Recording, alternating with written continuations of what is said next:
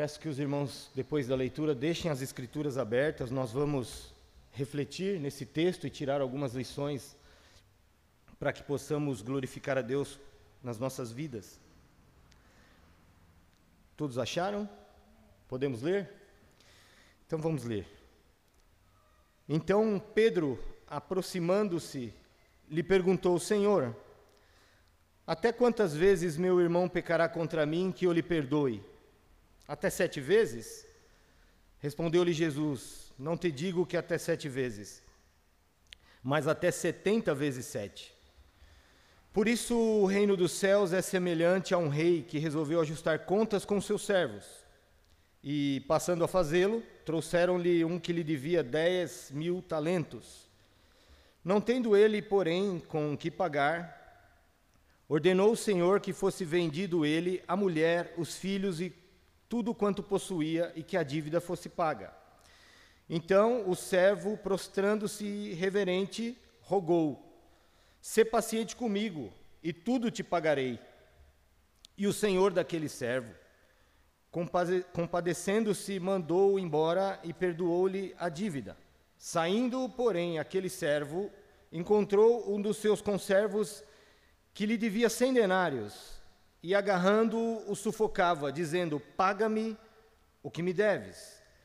Então o seu conservo, caindo-lhe aos pés, lhe implorava: Sê paciente comigo e te pagarei. Ele, entretanto, não quis. Antes, indo-se, o lançou na prisão, até que saudasse a dívida. Vendo os seus companheiros o que se havia passado, entristeceram-se muito e foram relatar ao seu senhor tudo o que acontecera. Então o senhor, o seu senhor, chamando-o, lhe disse: Servo malvado, perdoei-te aquela dívida toda, porque me suplicaste. Não devias tu igualmente compadecer-te do teu conservo, como também eu me compadeci de ti? E indignando-se, o seu senhor o entregou aos verdugos, até que lhe pagasse toda a dívida. Assim, também meu Pai Celeste vos fará, se do íntimo não perdoares cada um a seu irmão. Amém? Vamos orar, irmãos, a Deus. Pai, ajuda-nos pela Sua graça e misericórdia através do Espírito Santo que habita em nós, os Teus filhos. Ilumina a nossa mente o nosso coração para que possamos entender as palavras do Senhor Jesus nesta passagem das Escrituras.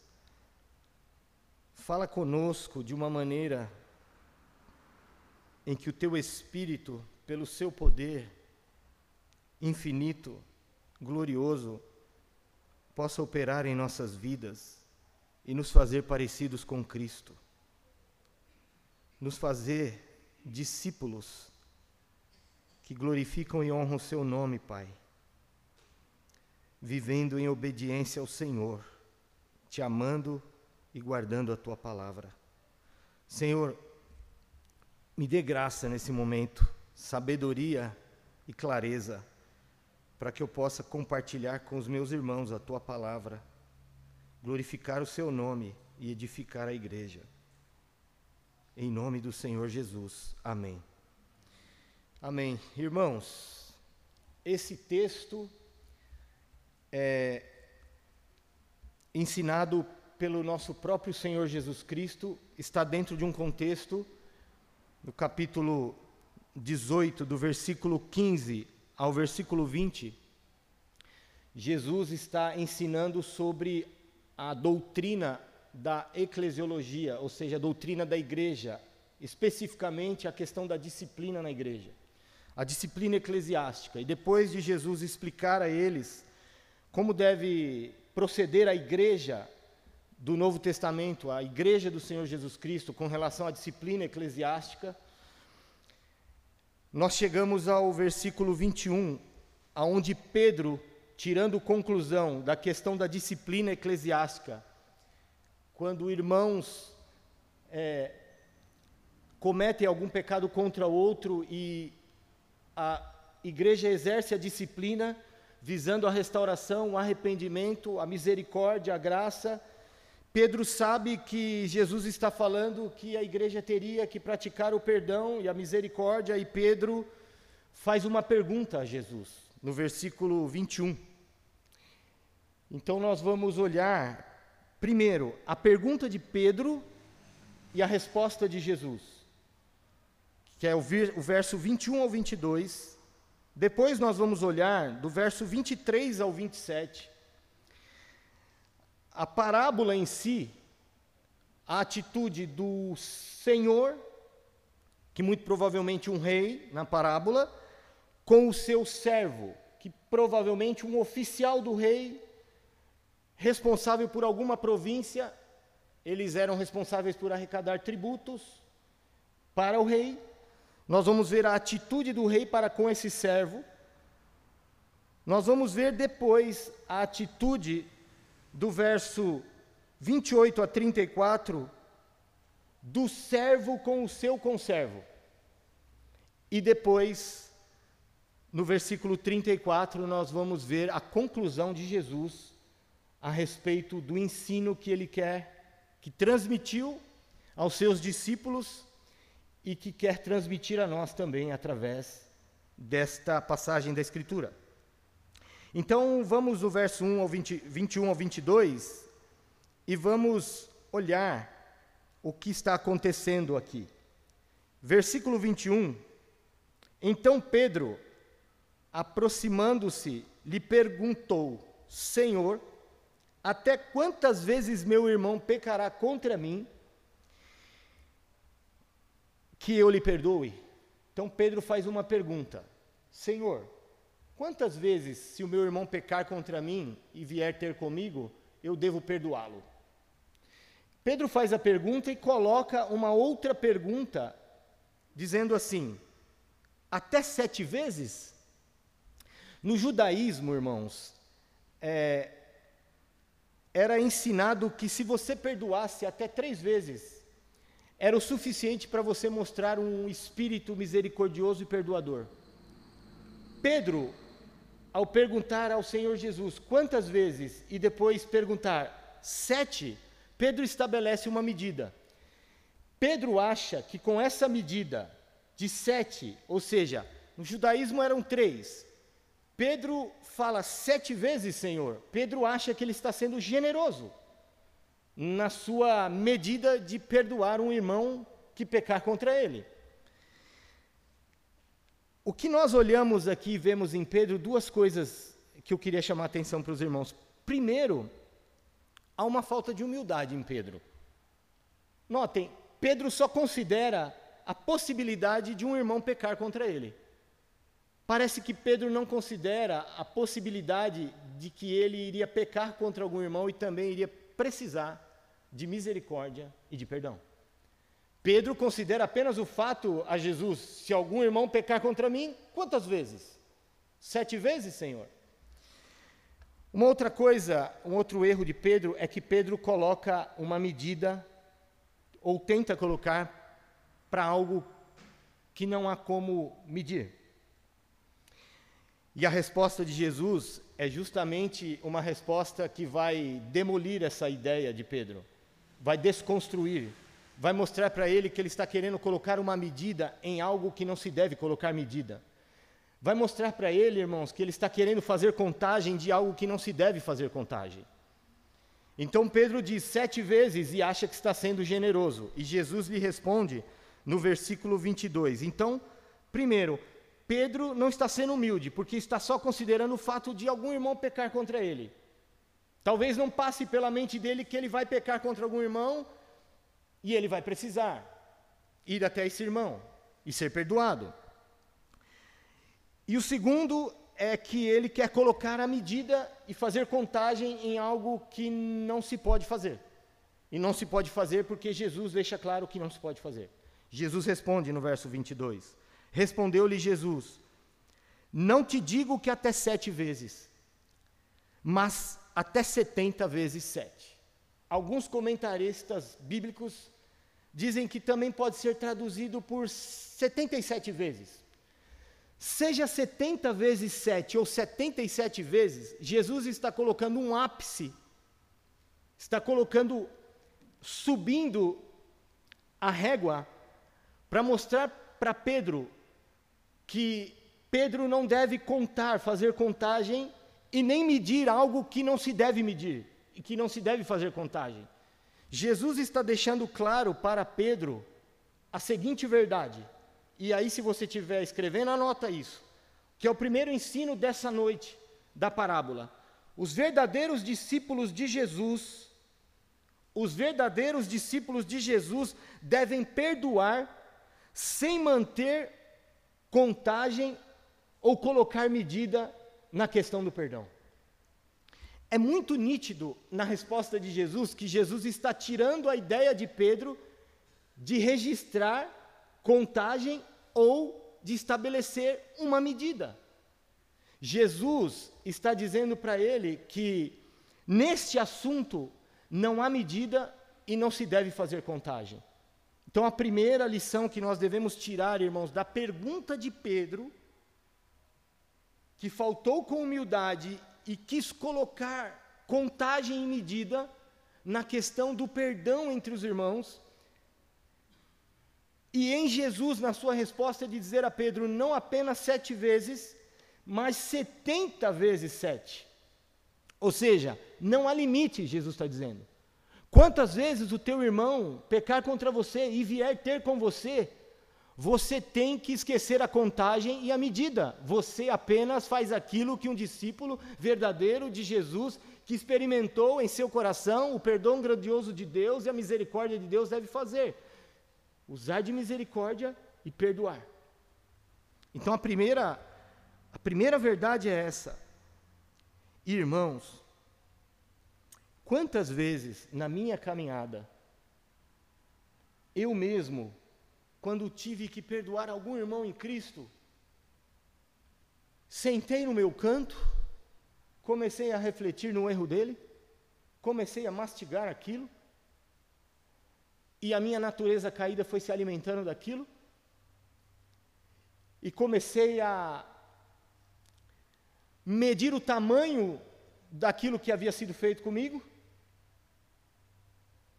e quando eu percebi, o meu coração já não queria, na liberdade dos filhos de Deus, perdoar a pessoa.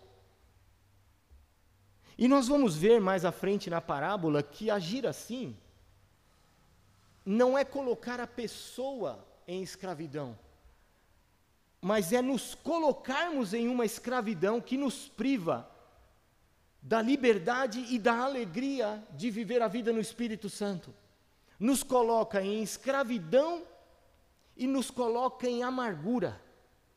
É como se nós nos colocássemos dentro de uma cela, fechássemos as grades e jogássemos a chave do lado de fora. Nós olhamos para onde não devemos olhar. Nós não devemos olhar para o tamanho e nem para o número de vezes. Nós devemos olhar para aquilo que Jesus vai mostrar a partir do versículo 23, numa ilustração dramática do grande amor e do grande perdão e misericórdia que Deus deu a todos, homens e mulheres, por meio da obra de Cristo. Porque no versículo 23, o Senhor diz assim: Por isso, após ele responder a Pedro, Pedro não há medida, Pedro não há como fazer contagem. Nesse assunto, não se conta e não se mede. Agora Jesus vai comparar o que é o reino de Deus na relação entre o perdão e misericórdia entre os irmãos na igreja de Jesus. E Jesus diz, verso 23: Por isso o reino dos céus é semelhante a um rei. Em outras traduções está um senhor que resolveu ajustar contas com seus servos. Então, um rei decide chamar seus servos para prestar contas, ajustar as contas. E passando a fazê-lo, trouxeram-lhe um que lhe devia dez mil talentos. Primeiro, o tamanho da dívida deste servo para com o rei: 10 mil talentos. Irmãos, eu fiquei estudando o valor de 10 mil talentos e os números da minha calculadora deram pane. Porque um talento equivale a 6 mil denários. 6 mil denários equivalem, na época de Jesus, a 6 mil dias trabalhados de um trabalhador comum. Se os irmãos pegarem 10 mil vezes 6 mil, se não me falha a memória, depois se eu tiver errado, os irmãos somem, multipliquem e me falem, mas dá 60 milhões de dias trabalhados de um trabalhador comum da época do primeiro século. Ou seja, a dívida que este homem tinha era impagável. Nem que ele vivesse várias vidas, ele conseguiria restituir o rei da dívida que ele tinha para com o rei. A primeira lição que nós temos aqui é que esta ilustração dramática e que Jesus faz propositalmente o uso da quantia de 10 mil talentos para mostrar a dívida que esse servo tinha para com o rei, nos mostra a dívida de cada homem e mulher pelos seus pecados diante do Deus Santo e Justo que nós não podemos pagar. Então pense nisso.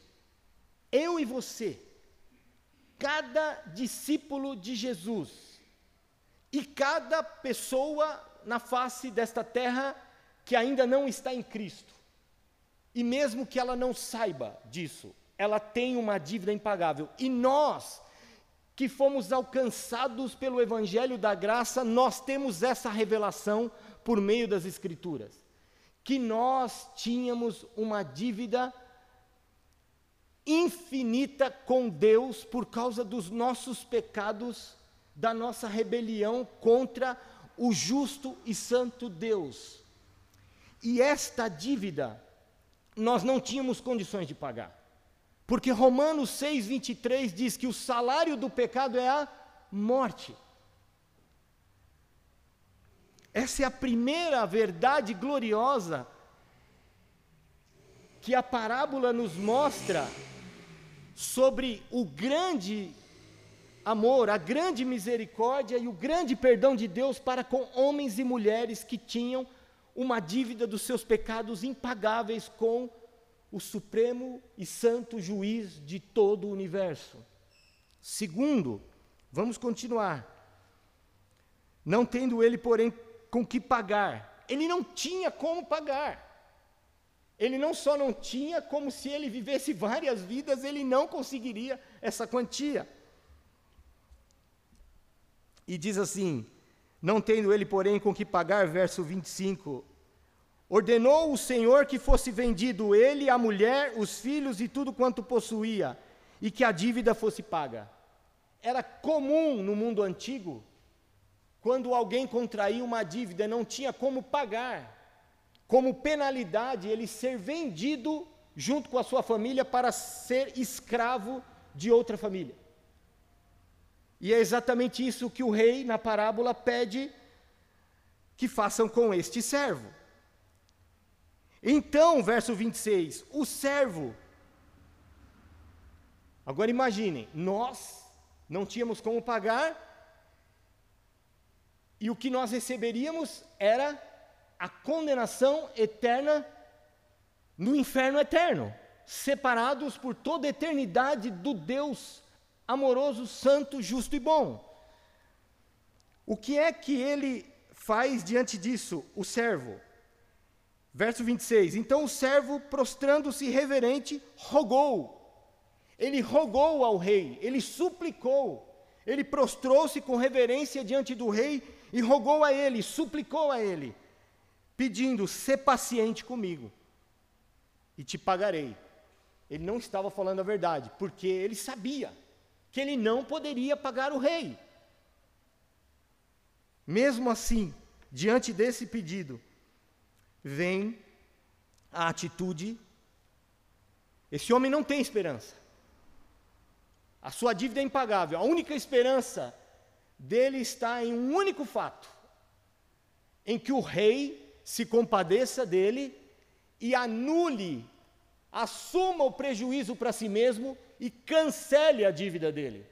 E aí nós vemos no verso 27, e o senhor daquele servo, o rei, compadecendo-se, mandou-o embora e perdoou-lhe a dívida. O rei atende o pedido dele, derramando sobre ele compaixão e perdão. Assumiu o prejuízo dos 10 mil talentos e livrou junto com a sua família e cancelou a sua dívida. O que fica claro aqui nesta parábola, irmãos, é que Jesus está querendo mostrar para nós o que o próprio Deus faria por nós através de Cristo. Uma dívida impagável, sem capacidade nenhuma de pagá-la, uma dívida de valor infinito porque pecar contra um Deus santo e infinito, o pecado, a gravidade infinita. A grande misericórdia de Deus de reter o seu juízo contra nós. Cada um de nós aqui nessa noite, irmãos, cada um de nós aqui. A única razão por nós estarmos aqui, adorando o Senhor, sendo habitados pelo Espírito Santo, termos a certeza da nossa eterna salvação, da vida eterna, do perdão dos nossos pecados, do cancelamento do escrito de dívida que era contrário a nós por causa de todas as nossas transgressões contra a lei do Santo Deus. Só estamos aqui gozando de tudo isso por um simples fato: Deus se compadeceu de nós, assumiu o custo, ao custo do seu próprio filho, que nos substituiu na cruz, pagou a penalidade de todos os nossos pecados e nos perdoou e nos livrou completamente de todos os nossos pecados. Veja lá em Hebreus, no capítulo 10, o escritor de Hebreus, quando ele vai falar do único sacrifício de uma vez por todas perfeito de Jesus realizado por nós na cruz. O escritor de Hebreus vai citar o profeta Jeremias se referindo à nova aliança, e Deus diz: Perdoarei os teus pecados e deles nunca mais me lembrarei. Nós estudamos aqui por alguns domingos na escola bíblica dominical algumas linguagens que Deus usa no Antigo Testamento para se referir à expiação. Expiação é a remoção da culpa que Jesus realizou, morrendo em nosso lugar na cruz. Deus usa linguagens no Antigo Testamento como lancei por trás das minhas costas os teus pecados, tirou das vistas dele. Deus diz no Antigo Testamento que lançou os nossos pecados na profundeza do mar, fora da sua vista. Disse que, como dista o Oriente do Ocidente, assim o Senhor afasta de nós as nossas transgressões. Deus não se lembra mais, no sentido de não contar mais contra nós nenhuma culpa, irmãos. E foi exatamente o que Jesus quis mostrar para nós aqui, através da atitude desse rei o único fato desse homem não ser vendido junto com a sua esposa e os seus filhos, como penalidade pelo fato de que ele tinha uma dívida e não tinha como pagar, foi a clemência, a misericórdia do rei e o perdão gratuito que o rei deu a ele livremente porque quis dar. Você e eu só estamos aqui adorando esse Deus maravilhoso, cantando Isaías 53, por quê? Porque o castigo que nos traz a paz caiu sobre ele no madeiro. É isso que Paulo fala em Colossenses no capítulo 2, quando ele diz que ele nos perdoou, nos deu vida em Cristo e nos perdoou de todos os nossos pecados, irmãos. Se você é um crente em Jesus, não há mais nenhum registro de culpa contra você no tribunal do glorioso e justo Deus. Não há e nunca haverá. Foi assim que Deus agiu conosco, irmãos, como o rei desta parábola com este servo. Misericórdia e perdão gratuito, livre, gratuito. Continuamos olhando agora para a atitude deste servo depois de ter recebido a misericórdia e o perdão de uma dívida infinita e impagável. Versículo 28.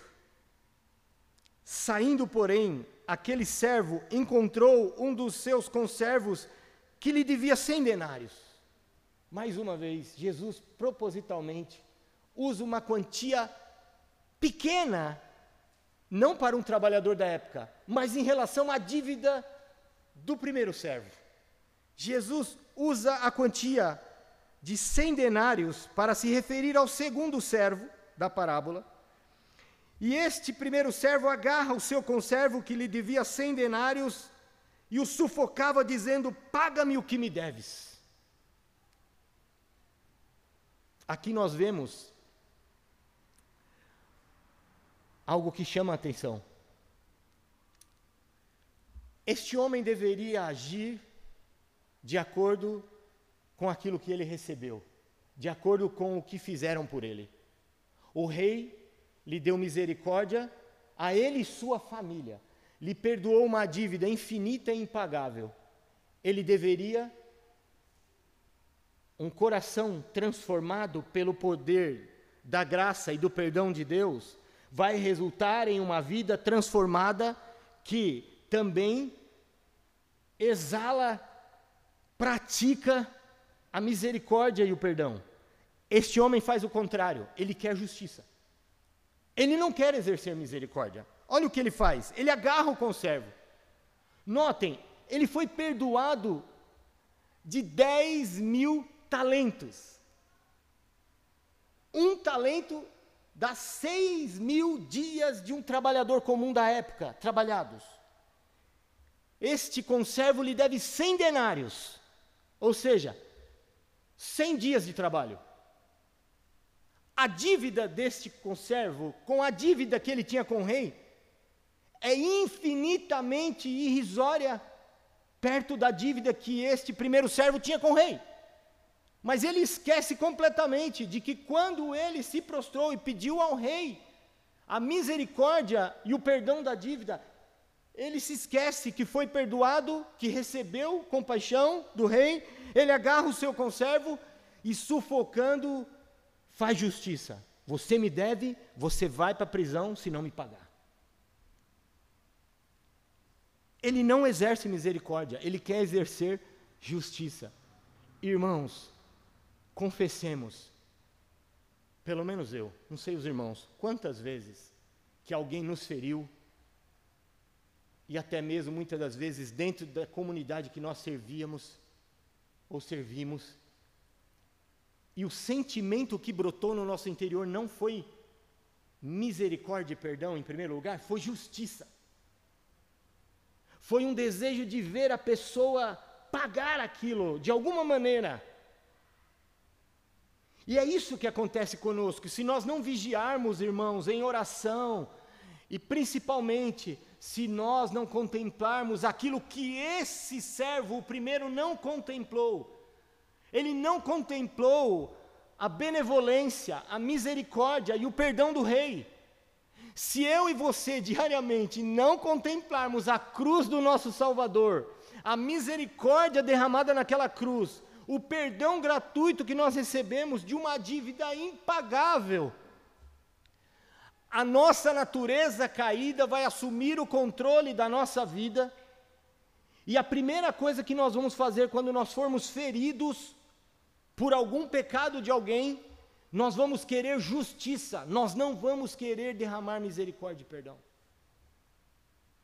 E a questão não é eu, numa situação dessa, ouvir a minha carne. Eu preciso pregar o Evangelho para mim todos os dias. Eu vivo, pela graça de Deus, dizendo isso na escola bíblica dominical, porque nós estamos estudando as grandes doutrinas do Evangelho. Pregue o Evangelho para você todos os dias. Contemple o grande rei pregado no madeiro da cruz, lhe oferecendo gratuitamente, gratuitamente, a misericórdia infinita e o perdão gracioso, que para nós não custou nada, mas para ele custou a sua vida. E de lá mesmo ele bradou em favor dos seus algozes: Pai, perdoa-lhes, pois eles não sabem o que fazem. Aquele brado de Jesus era para você, era para mim. Pai, perdoa. Perdoa o Maurício porque ele não sabe o que faz. Perdoa os irmãos porque eles não sabem o que fazem. Foi esse aquele brado. Aquele brado é meu, aquele brado é seu, de Jesus em nosso favor. Não querendo tirar um perdão do Pai que o Pai estava relutando a dar, mas apenas fazendo a vontade do Pai que amou o mundo de tal maneira que deu seu unigênito Filho para que todo aquele que nele crê não pereça, mas tenha a vida eterna. Mas este conservo não contemplou a misericórdia e o perdão do rei. Ele apenas olhou para o seu coração ímpio, carregado de justiça própria, e pegou o seu conservo e esqueceu toda a misericórdia e perdão que ele recebeu. A única coisa que ele enxergava, ele me deve, ele tem que pagar. E eu não solto ele enquanto ele não pagar. E se ele não pagar, eu vou aplicar a lei e ele vai para a prisão. Ele queria justiça, ele não queria derramar misericórdia e perdão. Então, o seu conservo caindo-lhe aos pés, verso 29, implorava: "Se paciente comigo e te pagarei". Este aqui, possivelmente, até tinha um fundo de verdade. Sem denários, sem dias de trabalho, é uma dívida pagável. E ele diz: Ser misericordioso comigo, que eu te pagarei. Mas mesmo assim, o primeiro servo não se lembra que a atitude que aquele conservo dele está tendo para com ele, pedido clemência, misericórdia e perdão, é a mesma atitude que ele teve com o rei e que ele recebeu misericórdia e perdão, mas agora ele quer justiça. E ele diz: não. Ele, entretanto, verso 30, não quis. Ele não tem a vontade transformada por nada que aconteceu entre ele e o rei. O rei lhe deu misericórdia e lhe, deu perdão. Ele não experimentou nada, ele apenas se safou da sua dívida. Ele não experimentou nada no seu coração. Porque ele não quer dar misericórdia, ele não quer dar o perdão, ele quer apenas justiça, ele quer apenas vingança. E ele não quis, Jesus diz, entretanto não quis, pelo contrário, porque esse antes é pelo contrário, indo-se o lançou na prisão até que saudasse a dívida. E aqui ele satisfaz o seu desejo de justiça e lança o conservo na prisão até que ele pague toda a dívida para que depois saia. Ele faz exatamente o contrário daquilo que o rei fez com ele. E aí, nós vemos aqui uma verdade que você quiser escrever aí é essa. Alguém que não concede perdão aos outros demonstra que seu próprio coração não experimentou o perdão de Deus. Presta atenção. Porque eu estou extraindo isso do texto, porque Jesus vai dizer isso. Alguém que não perdoa as pessoas demonstra apenas com essa atitude que o seu coração não experimentou o perdão e a misericórdia de Deus. Porque a maneira como nós agimos, irmãos, em relação ao perdão e à misericórdia, vai revelar o tipo de coração que nós temos. Se é um coração regenerado pelo poder do Espírito Santo e da graça de Deus, ou se é um coração irregenerado. Versículo 31. vendo os seus companheiros o que se havia passado, entristeceram-se muito e foram relatar ao Senhor tudo o que acontecera. Veja, os companheiros dele, deste servo, viu a atitude dele. E eles se entristeceram com aquilo porque possivelmente sabiam que ele foi beneficiado, ele e toda a família, por uma misericórdia e um perdão gracioso do rei. E eles se entristeceram muito e foram relatar ao rei, ao seu senhor, o que acontecera. Ou seja, eles foram até o rei e contaram: aquele servo que você, rei, perdoou com misericórdia aquela dívida impagável que ele tinha e toda a sua família e o deixou livre e assumiu o prejuízo. Ele saiu, tinha um conservo que devia a ele uma quantia irrisória perto da dívida que o Senhor perdoou a ele, e ele agarrou aquele homem e ele quis fazer justiça. O homem pediu clemência, não tinha como pagar e ele o lançou na prisão e fez justiça até que ele pagasse. Então, verso 32: O seu senhor, o rei, chamando-o, lhe disse: servo malvado.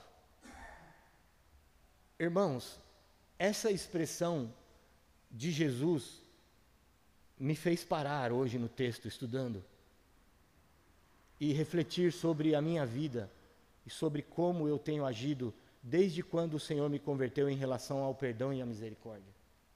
E às vezes que falhei nisso. E quando eu vi aqui o rei dizendo servo malvado, a única coisa que veio em minha mente é: todas as vezes que eu relutei em perdoar alguém, eu estava agindo por meio da minha natureza caída e má. Porque Jesus se refere a este servo que não contemplou as benesses infinitas que recebeu daquele rei, fez com o seu conservo. Ele agiu com um coração mau. Ele recebeu misericórdia e perdão, mas ele quis aplicar a justiça e a vingança. Então, o seu senhor,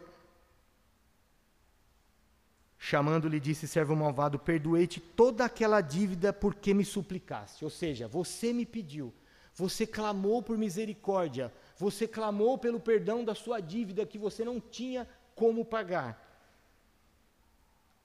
E eu o perdoei. Toda a tua dívida. Verso 33, o rei faz uma pergunta a ele: Não devias tu igualmente compadecer-te do teu conservo, como também eu me compadeci de ti? Aqui está o ponto central da parábola. Não deve um discípulo verdadeiro de Jesus exercer para com as pessoas que pecarem contra ele a mesma misericórdia e o mesmo perdão que ele recebeu de Deus? Não devo eu, quando qualquer pessoa, que dirá um irmão em Cristo, pecar contra mim, não devo eu, não é um dever meu, exercer com ele a misericórdia que eu experimentei através da obra da cruz de Cristo e o perdão. É exatamente isso, irmãos, que o Senhor Jesus está ensinando aqui. É assim que nós devemos agir, não há outro caminho. Nós podemos olhar para isso e falar, mas é difícil, como é difícil, como é estreito esse caminho. Pois é isso que Jesus quis dizer: tome a sua cruz diariamente e siga-me. É matar a carne, é matar o ego, é matar a justiça própria, é matar o desejo de justiça e deixar brotar rios de água viva através do Espírito Santo, jorrando no nosso interior, para que a nossa vida seja uma vida controlada pelo Espírito, e aí o fruto do Espírito vai se manifestar. Alegria, a paz, o amor, a benignidade, a bondade, a longanimidade, a fidelidade, a mansidão, o domínio próprio, contra essas coisas não há lei. E os que pertencem a Cristo Jesus crucificaram a carne com seus desejos e paixões. Irmãos, de todo o meu coração, eu tenho certeza que o que falta para mim e que o que falta para muitos crentes não é fundamento bíblico. Nós temos as escrituras. Talvez nós temos vários exemplares dela na nossa casa, de várias versões. O que falta para nós, sinceramente, o que falta para mim, o que falta para nós, é levarmos a sério o ensino do nosso Salvador. É olharmos para nós mesmos e perguntarmos: qual é o meu coração? Eu tenho um coração regenerado? Eu tenho um coração regenerado. Eu não quero olhar para mim, irmãos, e ficar preocupado em primeira instância se eu sou reformado ou não, se eu sou batista ou presbiteriano ou metodista. Eu quero ter a convicção de que eu fui alvo da obra regeneradora do Espírito Santo de Deus. E uma das marcas e uma das evidências que eu posso, eu, Maurício, olhar para as Escrituras e olhar para esta parábola e ver se eu tenho um coração que foi regenerado, que está sendo transformado dia após dia pela obra do Espírito e pelas Escrituras Sagradas. É esse teste. Se quando pisam no meu pé, se quando alguém me afronta e peca contra mim, se ao invés de eu dar guarida para minha natureza caída e o sentimento de justiça própria, eu vou aos pés da cruz e contemplo o meu Salvador com os braços estirados e eu fico ali parado olhando até que o Espírito derrame o perdão com o qual eu preciso para perdoar os meus irmãos. Não é uma obra da carne, é uma obra do Espírito. E Jesus disse: Jesus disse, se eu quero ser cheio do Espírito, se vocês querem ser cheios do Espírito, tudo começa com uma questão: sede. Quem tem sede, vem a mim e beba. Do que é que eu tenho tido sede? Do que é que os irmãos têm tido sede? Sede, quem já passou por algum momento, por necessidade de sede, sabe o que é isso. Você não vê a hora de parar em algum lugar que possa ter uma água para você refrigerar a sua garganta e matar a sua sede. Jesus fala de uma sede que um discípulo tem de saber que vive ainda neste mundo e que divide espaço no seu interior com uma natureza terrena, mas que tem o espírito ele tem uma sede de ser parecido com Jesus. Fome e sede de justiça não é fome e sede de agir com rigor e justiça quando um irmão meu pecar contra mim. Fome e sede de justiça nas bem-aventuranças é fome e sede de ser parecido com Jesus de Nazaré, o nosso Senhor é ver cada vez mais essa carne terrível que ainda habita em mim, produzir alguma obra dela e ver cada dia mais o Espírito jorrando, o fruto do Espírito, me fazendo e fazendo os irmãos cada dia mais parecidos com o nosso Salvador, porque não há ninguém como Ele, não há ninguém como Ele.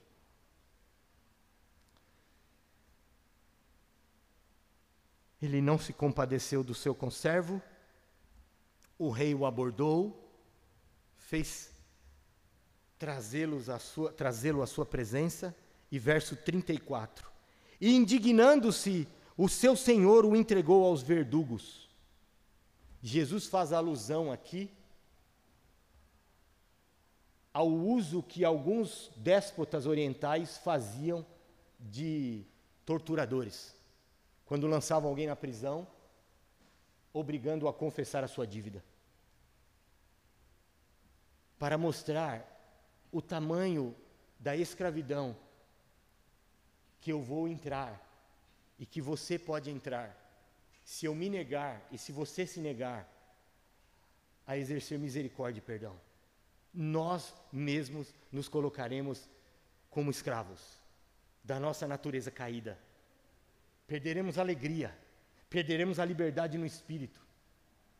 Ficaremos na amargura, no rancor, na raiva, no ressentimento, que cada vez mais vai aumentando a nossa escravidão da nossa carne pecaminosa.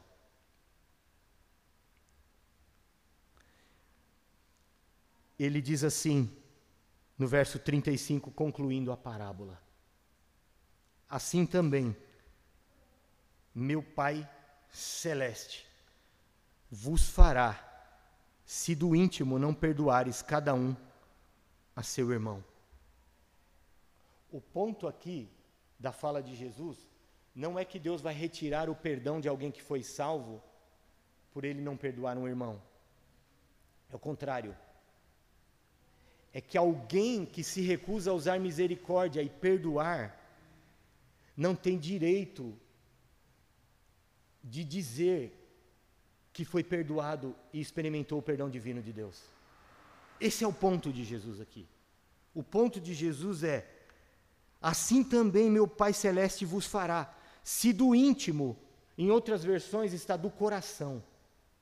Coração é o centro da personalidade humana nas Escrituras, que envolve a nossa razão, as nossas emoções e a nossa vontade. Irmãos, Tudo deve estar envolvido no nosso ser na misericórdia e no perdão, segundo Jesus. O nosso coração, a nossa razão. Olhamos para a, cru, a cruz, contemplamos a misericórdia e o perdão infinito que Deus nos deu. Usamos a nossa razão. E, e aí refletimos: não há outra atitude para eu tomar diante da graça e da misericórdia do meu Pai Celestial comigo. E aí, contemplando a cruz, e a obra de Cristo por nós, o nosso bendito e doce Salvador, e a sua graça plena, nós envolvemos as nossas emoções, os nossos afetos e a nossa vontade nesse ato de abandonar qualquer senso de justiça e direito, mas apenas de derramar misericórdia e ser parecidos com Deus, sermos misericordiosos como nosso Pai, sermos perdoadores como nosso Pai. Agora, se do íntimo não perdoares cada um do seu irmão, o seu Pai, o meu Pai Celeste vos fará. Irmãos, isso aqui é muito sério, é solene. É solene. E me enche de temor e tremor, primeiro eu, que estudei e estou pregando a palavra.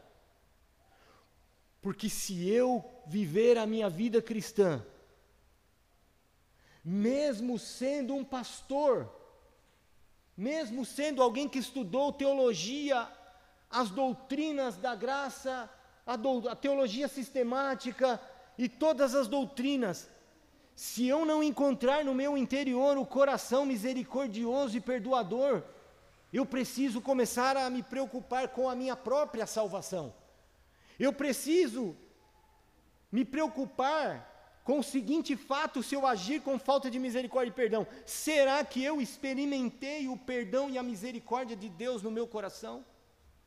Porque o que vai demonstrar para as pessoas à minha volta, estou dizendo eu, à minha volta, estou usando eu como figura. Se eu não demonstrar às pessoas à minha volta, e as mais próximas, na nossa casa, as pessoas com quem mais nós falhamos estão dentro da nossa casa, nosso cônjuge, nossos filhos. Depois, até com as pessoas que não são crentes no nosso trabalho, nas vossas universidades, escolas, e na comunidade, na igreja, principalmente na igreja do Senhor Jesus. Se os irmãos à minha volta perceberem, olharem para mim, o pastor Maurício não vê misericórdia, não vê perdão quando alguém me ofender ou quando alguém pecar contra mim.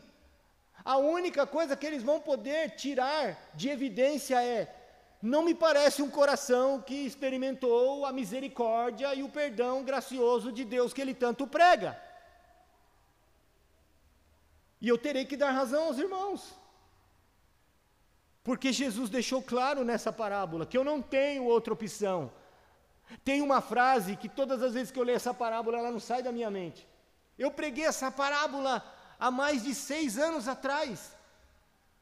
E eu me lembro como se fosse hoje, na Igreja Batista, lá em Araçariguama, que eu disse aos irmãos assim: o perdão não é uma opção para o crente, é um dever. Porque é o que Jesus mostra. O perdão não é uma opção para mim, com relação à minha esposa e os meus filhos, O perdão não é uma opção para mim com relação aos meus amados irmãos que aqui estão. O perdão é um dever que eu tenho se eu experimentei a misericórdia e o perdão de Deus. É assim, não há outro caminho. E é um caminho maravilhoso. Não é um caminho maravilhoso, irmãos. Alguém pecar contra você e você sentir a liberdade de Deus no seu coração e falar: Eu perdoei. Eu conheço uma pessoa em Cristo que certa vez, e eu vou encerrar com essa ilustração, com essa aplicação, descobriu que o seu melhor amigo havia lhe traído, como se lhe houvesse, enfiado um punhal no seu coração. E no desespero dele, no seu quarto, e nem era o seu quarto, porque ele estava em outra casa, ele se viu num desespero, porque ele lutava contra a carne naquele momento. A carne não queria o perdão, a carne queria vingança. Mas ele queria perdoar porque ele sabia que ele era um crente e que ele amava o Senhor. A única coisa que ele conseguiu fazer, porque ele não conseguiria vencer a carne por si mesmo, ele caiu de joelhos naquele quarto e clamou: Senhor, eu preciso da Sua graça porque eu por mim mesmo não vou conseguir perdoá-lo.